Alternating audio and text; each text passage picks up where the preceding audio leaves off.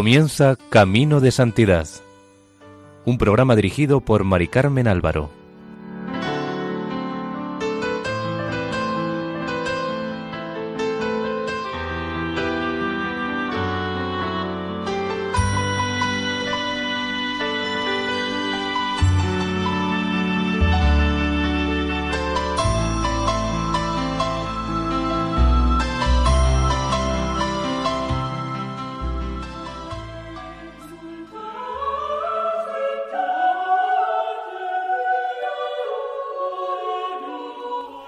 Sean bienvenidos al programa Camino de Santidad, realizado por el equipo de Radio María en Castellón, Nuestra Señora del Lledó. Les invitamos a escuchar el tercer capítulo y último dedicado a la vida de San Claudio de la Colombière.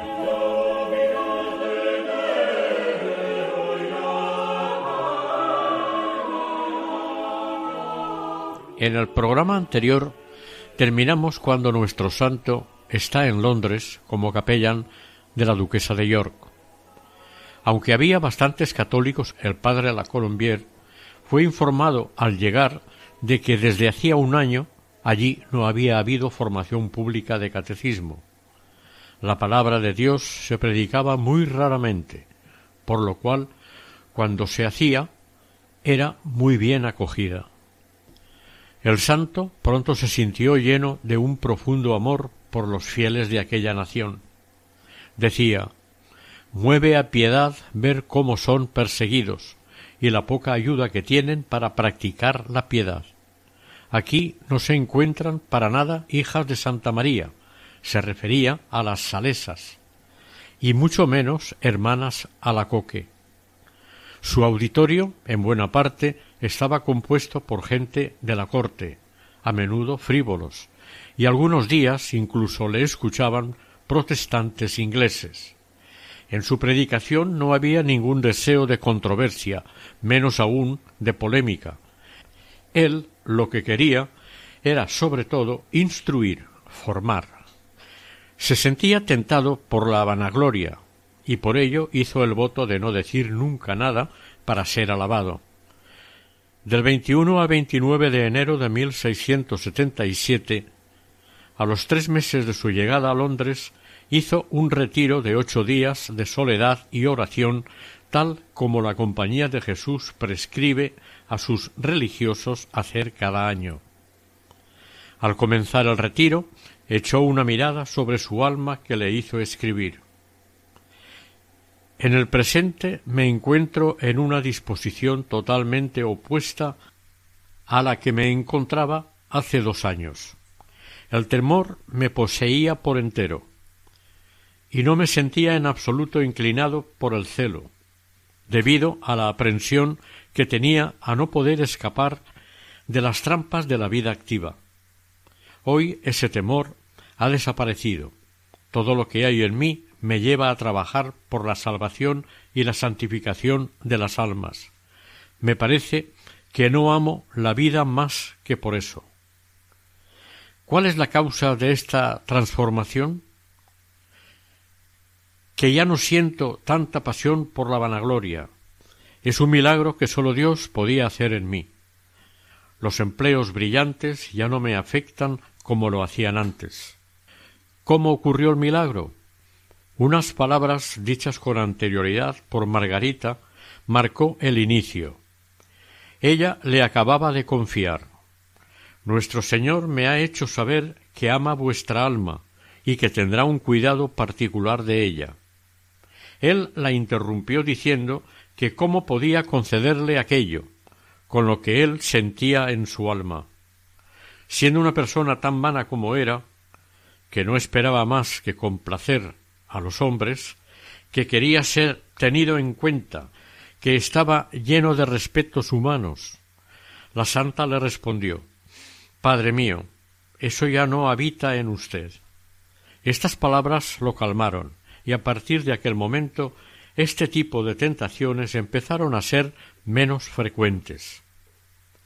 En estos ejercicios también vio claro en lo concerniente a su voto de pobreza. Para ayudar a su predicador a mantener su rango en la corte, la duquesa de York puso a su disposición una pensión.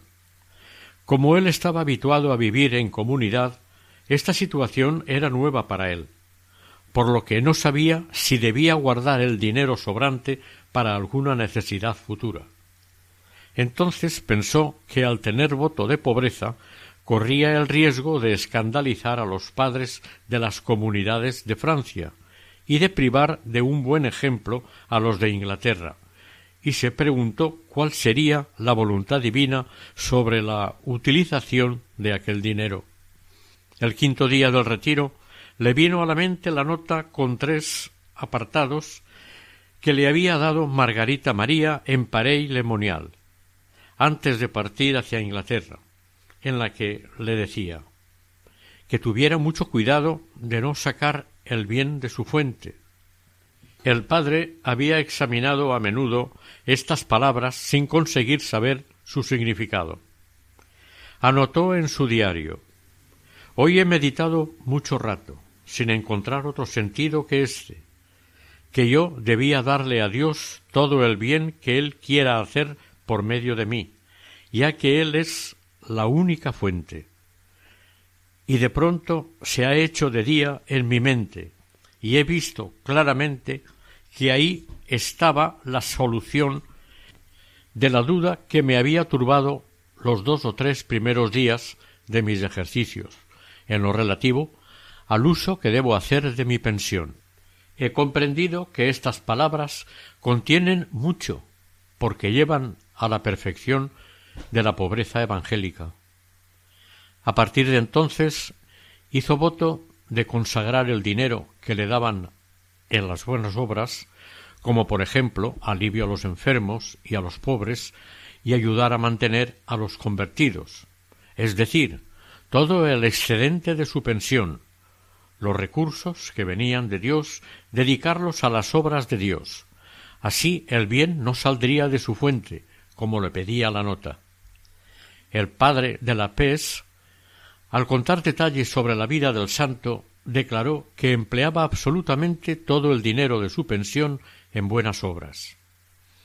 Quizás se podría pensar que el padre la Colombier era un alma cerrada, tensa, tirante por los esfuerzos que hacía, pero era todo lo contrario.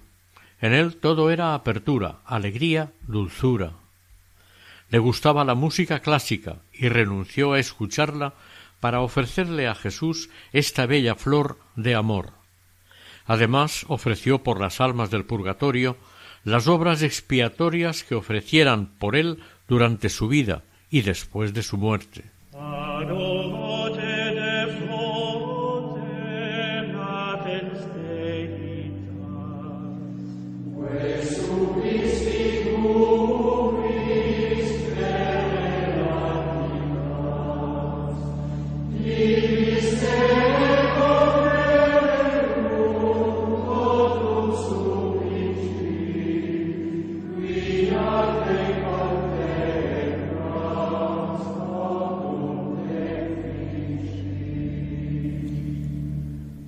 De ofrenda al Sagrado Corazón de Jesús supone para el santo el punto de partida de su ascensión espiritual. Supone que el olvido de sí mismo y de todo lo que puede tener relación consigo mismo es la condición previa necesaria de esta ofrenda. Esto se requiere, declaró él, para levantar el obstáculo que podría impedirme la entrada en este divino corazón. La escribió durante los ejercicios de 1677. Dice así la ofrenda. Adorable y amable corazón de Jesús, en reparación de tantos pecados e ingratitudes y para evitar que yo caiga en tal desgracia, te ofrezco mi corazón con todos los sentimientos de que es capaz y me entrego todo a ti. Con la mayor sinceridad, al menos así lo espero, desde este momento deseo olvidarme de mí mismo y de cuanto pueda tener relación conmigo, para eliminar todo obstáculo que pueda impedirme entrar en tu corazón divino, que has tenido la bondad de abrirme y en el que ansío entrar junto con tus servidores más fieles, para vivir y morir invadido e inflamado por tu amor. Sagrado corazón de Jesús, enséñame a olvidarme enteramente de mí, ya que éste es el único camino para entrar en ti. Y puesto que cuanto haré en adelante será tuyo, haz que no realice nunca nada que no sea digno de ti. Enséñame qué debo hacer para llegar a la pureza de tu amor, del que me has infundido tan gran deseo. Experimento una gran voluntad de complacerte, pero al mismo tiempo me veo en la imposibilidad de realizarlo sin tu luz especial y tu ayuda. Cumple en mí tu voluntad incluso contra mi querer.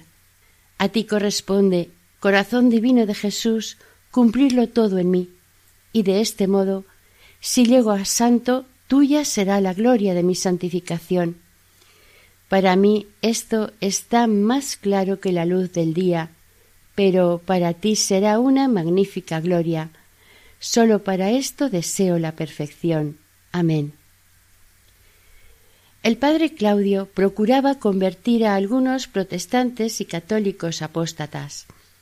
Lo hacía por medio de conversaciones particulares, Así convirtió a unos veinte religiosos o sacerdotes apóstatas que se habían pasado al anglicanismo. En otra carta a la Madre Somés le dice en julio o agosto de 1677 En cuanto a los apóstatas, estoy seguro de que reflexiono mucho en lo que usted me dice y me parece que me aprovecho de ello. Es cierto que es preciso tener gran cuidado con esas personas que han renunciado a la vida religiosa y a la religión cristiana. Ya me han engañado dos, tres y tal vez cuatro, pero gracias a Dios para mí no ha sido más que una pérdida de dinero. Hoy he recibido la abjuración de una señorita que antes había estado muy obstinada. Ruega a Dios por ella.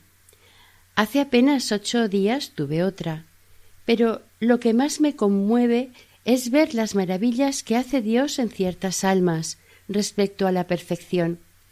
Podría escribir un libro sobre las misericordias de que me ha hecho testigo desde que estoy aquí. Dos semanas antes de que el padre La Colombier fuera arrestado, el mártir franciscano padre Juan Wall se entrevistó con él la noche del 1 de noviembre de 1678, festividad de todos los santos, cuando la persecución amenazaba a todos los católicos ingleses. El padre Wall llegó, aprovechando la oscuridad de la noche, hasta las habitaciones del padre Claudio y le dijo Padre, soy un pobre fraile menor de San Francisco. Vengo a buscar junto a usted la fortaleza y el consejo del Sagrado Corazón de Jesús. Todo el país sabe que usted es su apóstol. El padre La Colombier le respondió Nadie puede penetrar en los misterios de este corazón sin probar el cáliz de la amargura en el que Jesús bebió tan plenamente en Getsemaní. Si yo pudiese recibir esta gracia, se refería al martirio, que los sacerdotes ingleses están ahora cosechando en este país de las cruces. Los dos religiosos se separaron al amanecer, después de que el padre Wall hubiera celebrado misa en el pequeño altar que el padre La Colombier había hecho instalar en su oratorio. Cuando el fraile franciscano comentó lo vivido aquella noche, dijo sobre el padre cuando me vi en su presencia, creí encontrarme con el apóstol San Juan vuelto a la tierra para encender el fuego del amor del Sagrado Corazón. Su actitud bella y tranquila me parecía ser la que debió tener el discípulo amado al pie de la cruz, cuando la lanza traspasó el costado de su Señor y descubrió el tabernáculo de su ardiente caridad. El padre Wall murió mártir nueve meses más tarde, el 22 de agosto de 1679. El padre Claudio sentía deseo del martirio y estaba apenado de ver que no lo escogían como a otros muchos jesuitas y gentes de otras órdenes, a quienes asesinaron sólo por el hecho de ser católicos. Es fácil adivinar el fervor que podía suscitar nuestro santo con la enseñanza de su tan querida devoción en la capilla de St. James. Podemos hacernos una idea releyendo sus sermones, sobre todo las meditaciones de los viernes de Cuaresma, titulados sobre la pasión de nuestro Salvador. La gente se mostraba poco preocupada de los episodios de la pasión. El padre La Colombiera entraba directamente en la presentación del corazón de Jesús, que es el centro y el núcleo, hacía contemplar a su audiencia las virtudes de las que este corazón es el modelo. ¿Cómo comprender los sufrimientos de Cristo sin penetrar hasta el amor infinito que los inspira? Aunque las palabras escritas no pueden expresar el fuego con que quería transmitir el amor y los sufrimientos de Cristo, leeremos algunos párrafos de las meditaciones. La primera meditación dedicada a la penitencia de Jesús nos lo representa así. En el huerto de los olivos, triste hasta la muerte, pálido, temblando, abatido, sudando gotas de sangre y agua, gimiendo, clamando, prosternándose, jamás hubo dolor semejante por culpa de los numerosos pecados de los hombres, ya que él conocía su enormidad, su injusticia y porque él ama infinitamente a Dios y a los hombres. A continuación presentó la caridad de Jesús sufriente. Esta caridad, dijo, pide nuestra imitación. Tomemos los sentimientos de este corazón tierno y generoso. Tomemos la resolución de amar a los pobres, de suprimir algunos de nuestros placeres o gustos. Si los ricos hicieran esto, todo el mundo podría cenar, a nadie le faltaría el pan, no se encarcelaría a personas muy honestas por falta de con qué pagar la cama en la que se acuestan, ya que, señores, hay miserias de todas estas clases. Infórmense. Y añadió sus caballos si se me permite decirlo, están incomparablemente mejor alojados que Jesucristo. Para admirar la paciencia de Jesús sufriente, el santo presiona más. Entremos en el corazón del Hijo de Dios y veamos cuál es su disposición con relación a sus enemigos. Primero, los excusa. Ese corazón lleno de bondad prefiere más que disminuya el pecado que lo que les hace culpables. Segundo, siente verdadera compasión. Tercero, siente un gran amor por ellos, reza por ellos. Dice al terminar, que el corazón de Jesús sea nuestra escuela durante esta cuaresma, y tratemos de cambiar el nuestro conforme al suyo. Sí, divino Jesús, yo quiero alojarme en tu corazón, Allí me ejercitaré en el silencio, en la resignación a vuestra divina voluntad, con una constancia invencible.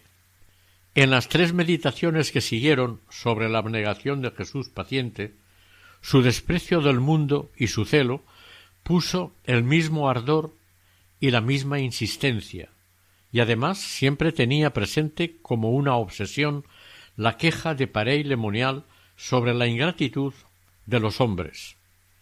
Ponía en boca de Jesús ¿Qué puedo hacer por vosotros que no haya hecho? Siempre estáis disputándome pequeñeces. ¿No haréis nunca nada por amor? ¿Hasta cuándo tendré que oíros decirme no hay pecado mortal en esto? No estoy obligado. ¿Y Jesús estaba obligado a morir por vosotros? Cuando su audiencia estuvo preparada para meditar la pasión interiormente, invitó a toda la asamblea a representarse sobre todo los dolores secretos padecidos por Jesucristo. Les dijo Las aflicciones del corazón son mucho más comunes que las del cuerpo. Se dan condiciones en las que exteriormente se sufre poco. Pero ni las riquezas ni el mismo rey podrían defender al alma de la tristeza, ni de otras pasiones que la hunden en la amargura. Si es verdad que Jesús quiso llevar todos nuestros dolores, Él tiene el corazón mucho más oprimido, más dolido que el cuerpo. Opresión producida por los crímenes del universo. En Getsemaní, cuando recuerdo que Él tenía no solamente todos los rigores, toda la dureza que debían ejercer sobre Él, por todos los pecados que habían sido cometidos hasta entonces contra Dios y todos los que debían ser cometidos hasta el fin del mundo, estoy persuadido que este terror mortal, este sudor sangrante, esta agonía, no expresa más que una pequeña, muy pequeña parte de la aflicción de su corazón. Penas secretas tan crueles que los sufrimientos exteriores eran un remedio o al menos un alivio para su corazón roto de tristeza. Oh dolor inconcebible, oh increíble amargura del corazón de Jesús, que lo hizo insensible a tan grandes dolores, que encuentra incluso en estos males una especie de dulzura.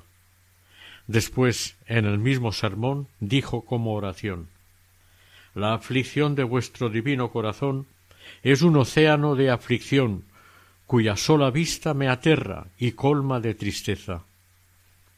El santo terminó el sermón en su nombre y en el de los presentes, exclamando Dios mío, a ese corazón afligido quiero dar toda mi ternura. También insistía mucho en sus sermones en la presencia de Jesús en la Eucaristía. Decía siempre que daría con gusto su vida por convencer a los protestantes de la verdad de la presencia real de Jesús en ella. Escribió en enero de 1677 En un país en el que se cree que es un honor dudar de la presencia real de este augusto sacramento, siento gran consuelo en hacer muchas veces al día actos de fe respecto a la realidad de este cuerpo adorable bajo las especies de pan y vino. De hecho, en Inglaterra, desde 1673, una ley penal imponía a todos los que ejercieran cargos públicos la obligación de rechazar la transubstanciación. Para los anglicanos, la hostia consagrada era tan solo un pedazo de pan y los papistas que la adoraban eran considerados idólatras.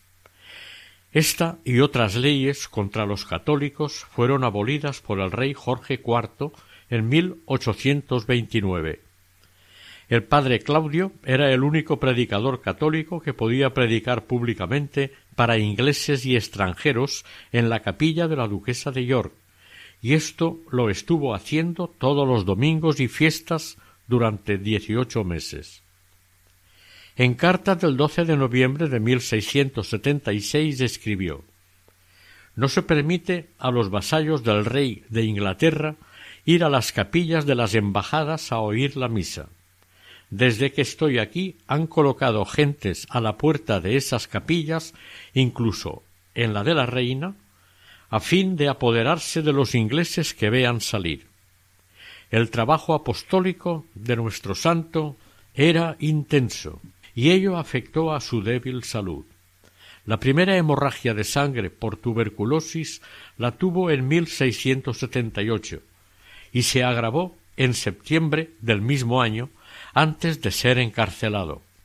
A la madre Somés le dijo en octubre de 1678 Desde que le escribí estuve a punto de morir de un nuevo vómito de sangre y de volver a Francia.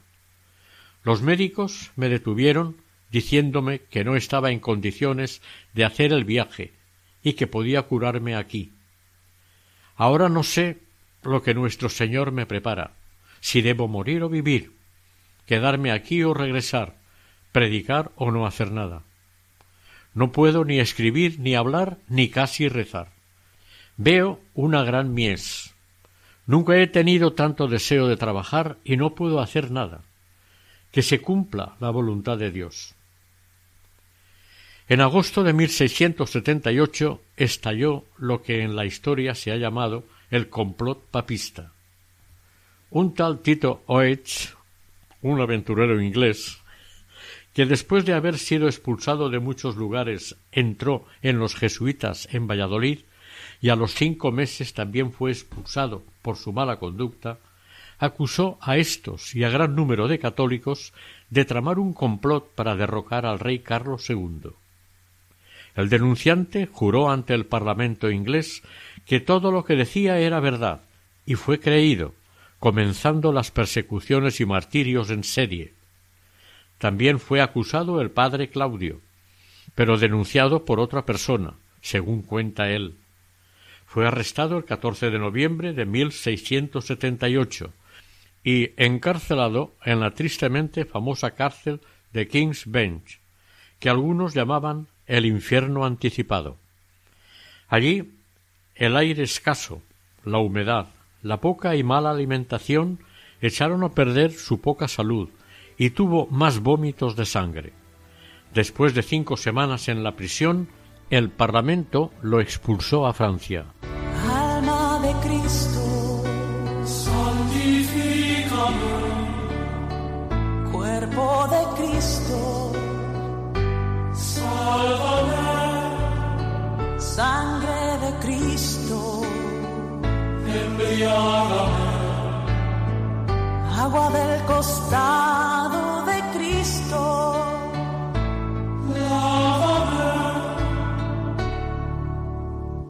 Pasión de Cristo. Oh buen Jesús. Y dentro de tus llagas. no permitas que me aparte de ti.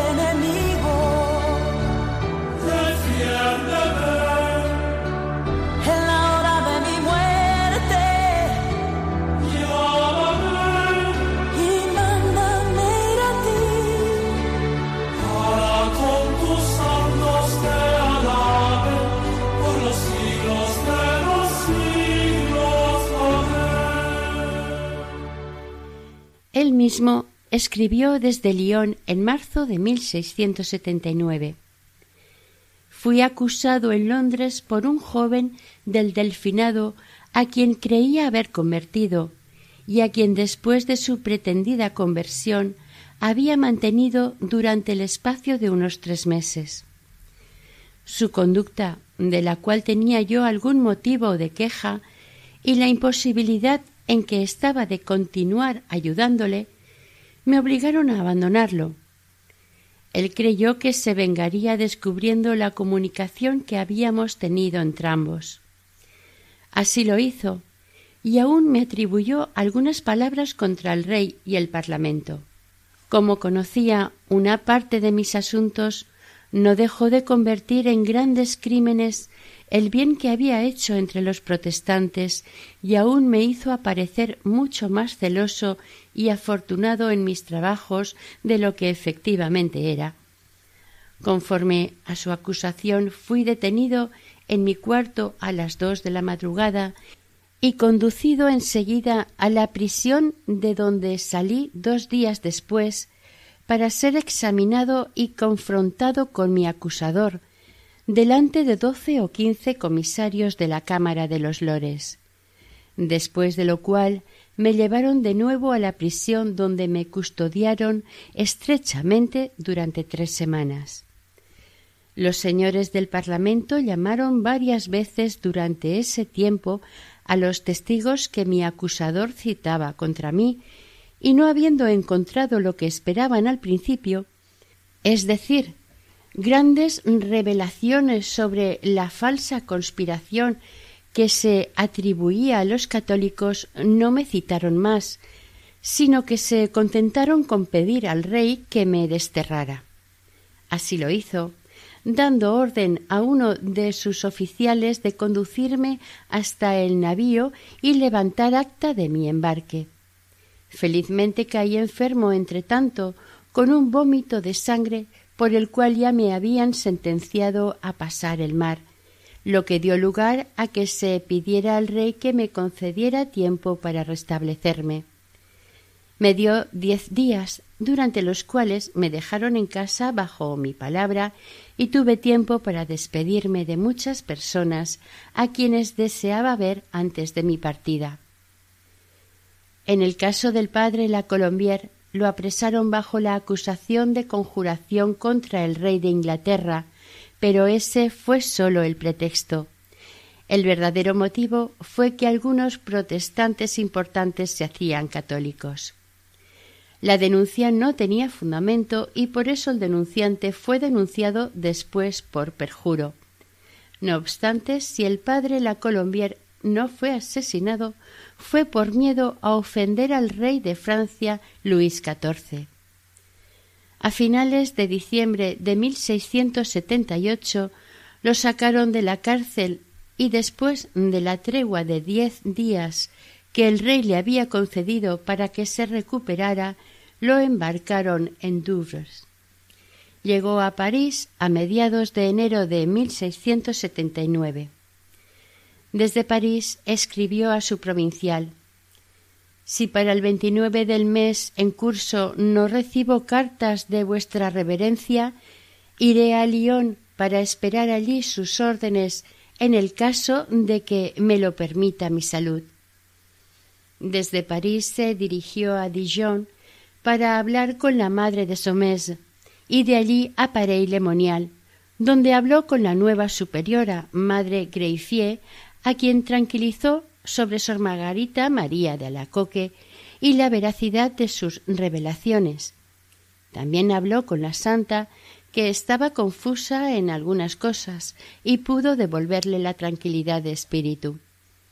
Sobre su visita a Parey y su entrevista con la hermana Alacoque, le escribió a la madre de Somés Tuve mucho consuelo en esta visita, la hallé sumamente humilde y sumisa, en un profundo amor a la cruz y a los desprecios, señales de bondad del espíritu que la guiaba, que nunca engañaron a nadie.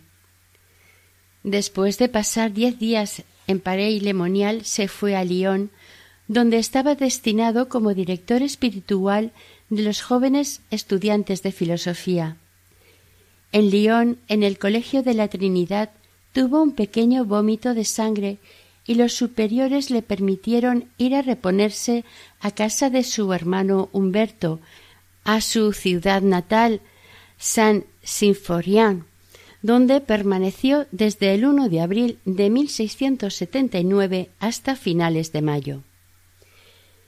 En carta a la madre de Somés, el 23 de marzo de 1679 le dijo si la providencia me vuelve a llamar al país de las cruces, Inglaterra, estoy enteramente dispuesto a partir, pero nuestro Señor me enseña desde hace algunos días a hacerle un sacrificio mayor todavía, que es estar resuelto a no hacer nada si es su voluntad, a morir el primer día y extinguir por la muerte el celo y los grandes deseos que tengo de trabajar por la santificación de las almas, o bien arrastrar en silencio una vida achacosa y lánguida, sin ser ya sino una carga inútil en todas las casas en que me encuentre. En septiembre de 1679 regresó a Lyon bastante mejorado.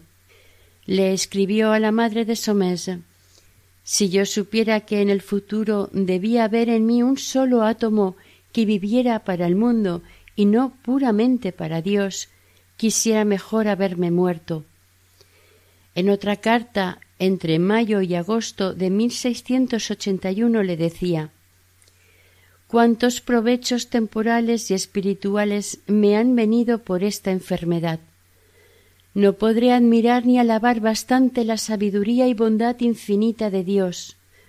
Nunca he tenido tanta alegría, Nunca he encontrado a Dios tan bueno para conmigo como en el tiempo en que me he visto en mayor peligro de morir.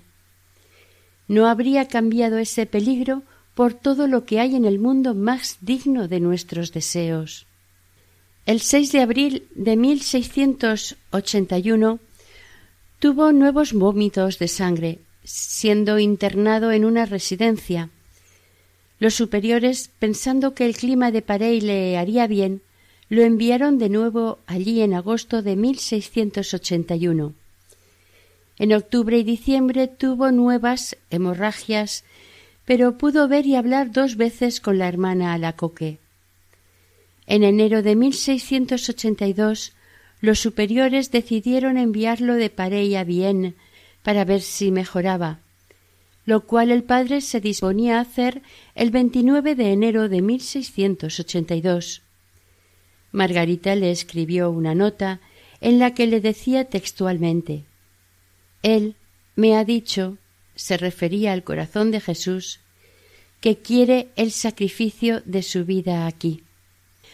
Añadió que si no contravenía las órdenes recibidas de sus superiores de partir, que se quedara. El padre se lo comunicó a su superior, el padre Bourguignet, quien decidió que se quedara en Parey. Unos días más tarde, el 15 de febrero de 1682, primer domingo de Cuaresma, el padre de la Colombier tuvo una violenta subida de fiebre, murió a causa de un flujo de sangre. A las cinco de la mañana del día siguiente, Catalina de Vicefranc fue a anunciar a Margarita María la muerte de su común director espiritual. La santa se contentó con responderle rece y haga rezar por el descanso de su alma. Pero a las diez de la mañana del mismo día le escribió una nota a la señorita Vicefranc diciéndole Deje de afligirse, invóquelo, no tema nada, él tiene más poder para socorrerla que nunca. Ocho años más tarde, cuando se le pidió a la madre Greifier que contara sus recuerdos sobre la hermana Margarita, respondió Cuando el reverendo padre La Colombier murió, esta querida hermana perdió con él al mejor amigo que tuvo en el mundo. Como me di cuenta de que no me pedía hacer nada por el eterno descanso, como pedía por otros, oraciones y penitencias extraordinarias, le pregunté el motivo. Ella me respondió con un aire amable y contento. Mi querida madre, él no lo necesita. Está en situación de rezar a Dios por nosotros. Tiene un buen lugar en el cielo, por la bondad y misericordia del Sagrado Corazón de nuestro Señor Jesucristo. Sólo para satisfacer por alguna negligencia que le quedaba en el ejercicio del divino amor. Su alma fue privada de ver a Dios desde la salida de su cuerpo hasta el momento en que fue depositado en la tumba. Añadió la madre Greifier. Jamás la oí lamentar su pérdida. El padre La Colombier fue enterrado el 16 de febrero de 1682, día siguiente de su muerte a las diez de la mañana. Fue inhumado en la pequeña capilla del colegio, en la cual él se había consagrado al Sagrado Corazón de Jesús, allí donde también había, a menudo, ofrecido en reparación de los pecados del mundo junto con el sacrificio de la misa, el sacrificio de su vida. La hermana Lacoque escribió unas letanías e invocaciones para invocarlo el día de su fiesta, el quince de febrero, como a un santo. En las letanías lo invocaba ya como San Claudio, imagen viviente de la perfección, hombre de oración, colmado de dones celestiales, sol de perfección, hombre según el corazón de Dios, glorioso mártir de la caridad. También le escribió una oración que dice Oh bienaventurado Padre Claudio de la Colombier, os elijo como intercesor delante del Sagrado Corazón de Jesucristo obtenedme de su bondad la gracia de no resistir a los planes que tiene sobre mi alma, y que yo sea una perfecta imitadora de las virtudes de su divino corazón. Obtenedme, gran santo, os lo suplico, el que yo muera de muerte mística, a fin de que la natural venga lo antes posible. Santa Margarita María, como sabía que el padre Claudio estaba ya en el cielo, repartía objetos de su uso como reliquias e invitaba a todos a invocarlo con fe. Las gracias y favores conseguidos por medio del santo empezaron a ser incontables. A la misma hermana Alacoque le curó un dedo que precisaba ser operado. El padre Croiset, que fue también director de Margarita María, afirmó Yo personalmente confieso que recibo de él grandes favores, y es para mí de más ayuda ahora que cuando vivía en la tierra, porque esta devoción del corazón de Jesús lo ha hecho mucho más poderoso en el cielo y lo ha ensalzado en la gloria mucho más que lo que podría haberlo hecho en todo el resto de su vida. En carta del 15 de septiembre de 1686, cuatro años después de la muerte del santo, dirigida a la madre Sodeig, le dice Margarita María No se puede figurar los excelentes efectos que esto, la devoción al Sagrado Corazón de Jesús, produce en las almas que tienen la dicha de conocerle por medio de ese santo varón, el padre La Colombiera, el cual se había consagrado enteramente a este corazón, y no suspiraba más que por hacerle amar y glorificar. Creo que esto fue lo que le elevó a tan alta perfección en tan breve tiempo.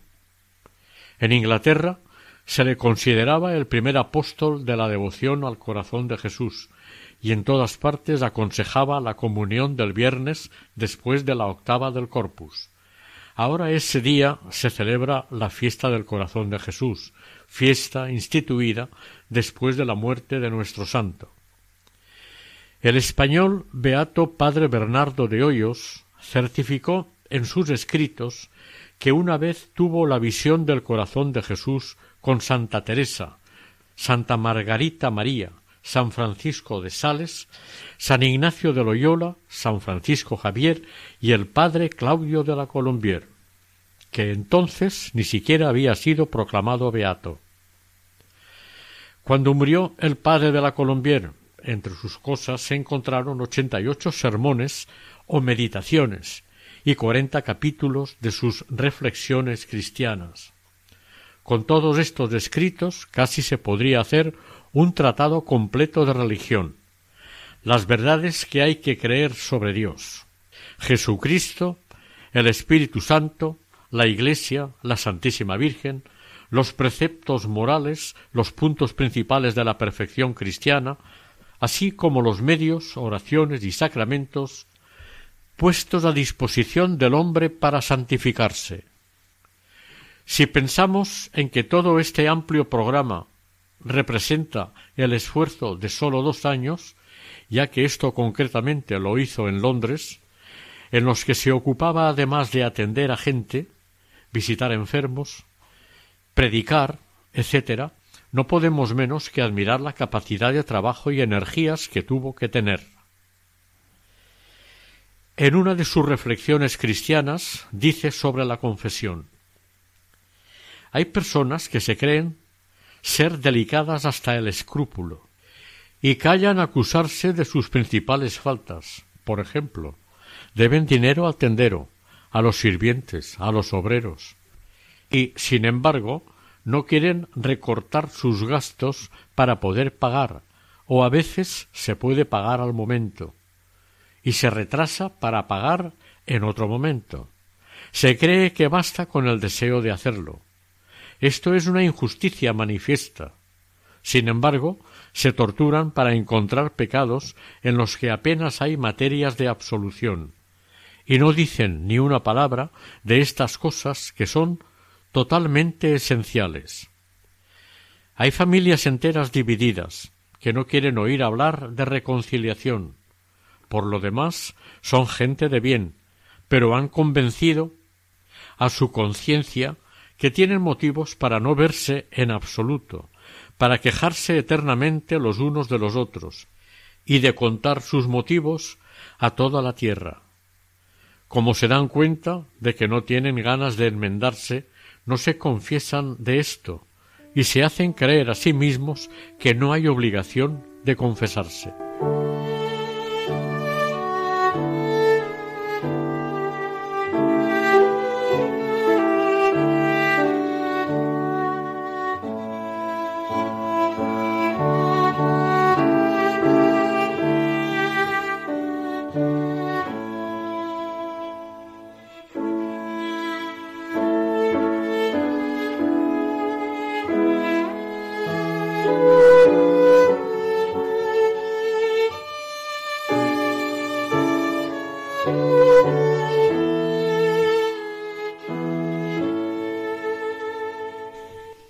Colombier sabía que los apóstoles no estaban de moda en aquel tiempo, pero eso no le desanimaba.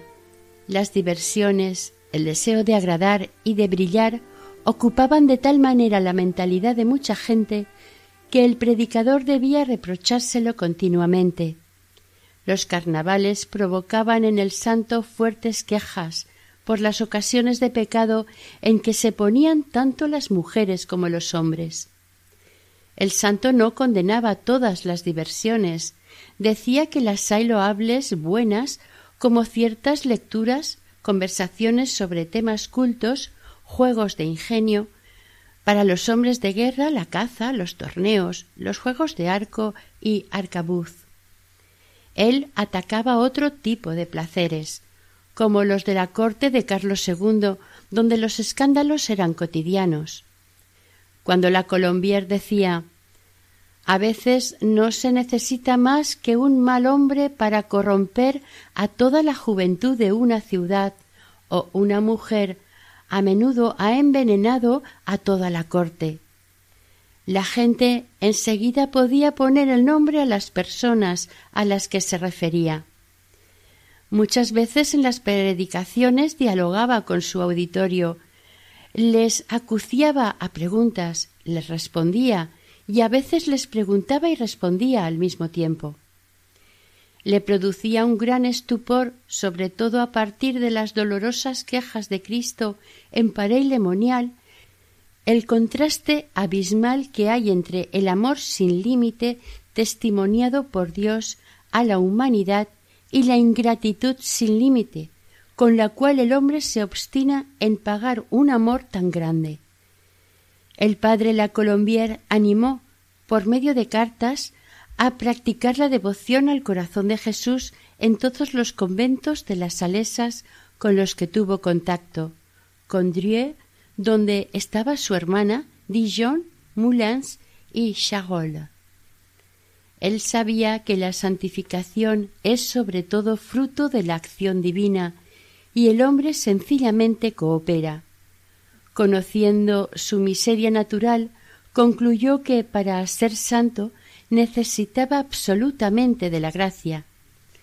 En el acto de confianza en Dios que compuso y por el que es más conocido, y del que entresacamos algunos párrafos afirma claramente Dios mío, estoy tan persuadido de que veláis sobre todos los que en vos esperan, y de que nada puede faltar a quien de vos aguarda todas las cosas, que he decidido vivir en adelante sin ningún cuidado, descargando sobre vos todas mis inquietudes. En paz me duermo y al momento descanso, porque tú, oh Señor, y sólo tú, has asegurado mi esperanza. Los hombres pueden despojarme de los bienes y de la reputación. Las enfermedades pueden quitarme la fuerza y los medios de serviros. Yo mismo puedo perder vuestra gracia por el pecado, pero no perderé mi esperanza. La conservaré hasta el último instante de mi vida, y serán inútiles todos los esfuerzos de los demonios del infierno para arrancármela dormiré y descansaré en paz. A nadie engañó esta confianza, ninguno de los que han esperado en el Señor ha quedado frustrado en su confianza. Por tanto, estoy seguro de que seré eternamente feliz, porque firmemente espero serlo y porque de vos, oh Dios mío, lo espero. En ti esperé, Señor, y jamás seré confundido. Desconfiando de sí mismo, porque es totalmente consciente de sus miserias, sin embargo, no le pone mala cara a la vida. Optimista total, está siempre ocupado en muchos más asuntos de los que humanamente podría llevar a cabo, pero sin embargo los lleva a término porque tiene total confianza en Dios. Sobre todo nuestro santo sería conocido después por este acto de confianza. La Colombier murió a los cuarenta y un años de edad después de sólo cuatro o cinco de ministerio sacerdotal verdaderamente activo, pero en tan poco tiempo ayudó a Margarita María de Alacoque, la vidente de Parey Lemonial, reafirmándole y aclarándole para que entregara al mundo el mensaje que le había encargado el corazón de Jesús, para que lo transmitiera al mundo. Una vez cumplida esta misión, él ya podía desaparecer. Le dijo el Señor a Santa Margarita María Tengo sed, me abrazo en deseos de ser amado. Si supieras cuán sediento estoy de hacerme amar de los hombres, no perderías medio alguno para ello. Reinaré a pesar de Satanás y de todo lo que se oponga a ello. Reinaré a pesar de mis enemigos. Y esto es parte de lo que San Claudio de la Colombier quiso transmitir al mundo. En 16 de junio de 1929, el Papa Pío XI beatificó al fiel servidor y perfecto amigo de Cristo. Juan Pablo II lo canonizó el 31 de mayo de 1992. Su fiesta se celebra el 15 de febrero, fecha de su fallecimiento.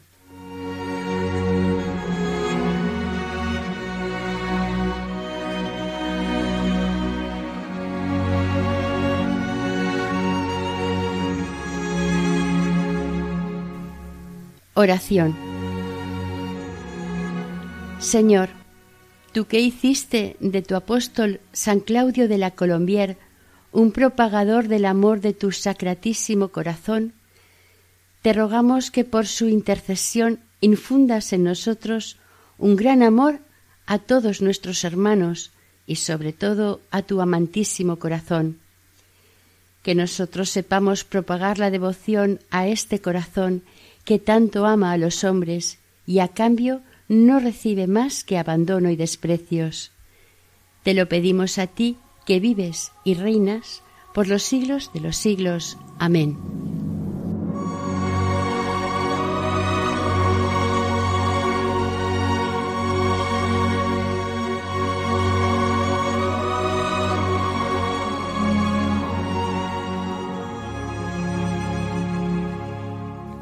Finalizamos aquí el capítulo tercero y último dedicado a la vida de San Claudio de la Colombier, dentro del programa Camino de Santidad, elaborado por el equipo de Radio María Nuestra Señora del Lledó de Castellón.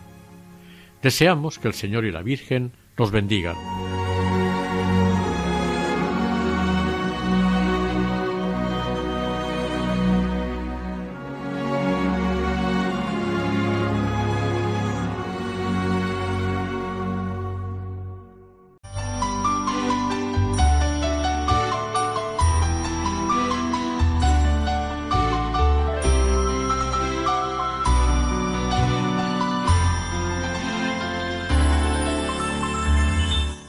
Camino de Santidad. Un programa dirigido por Mari Carmen Álvaro.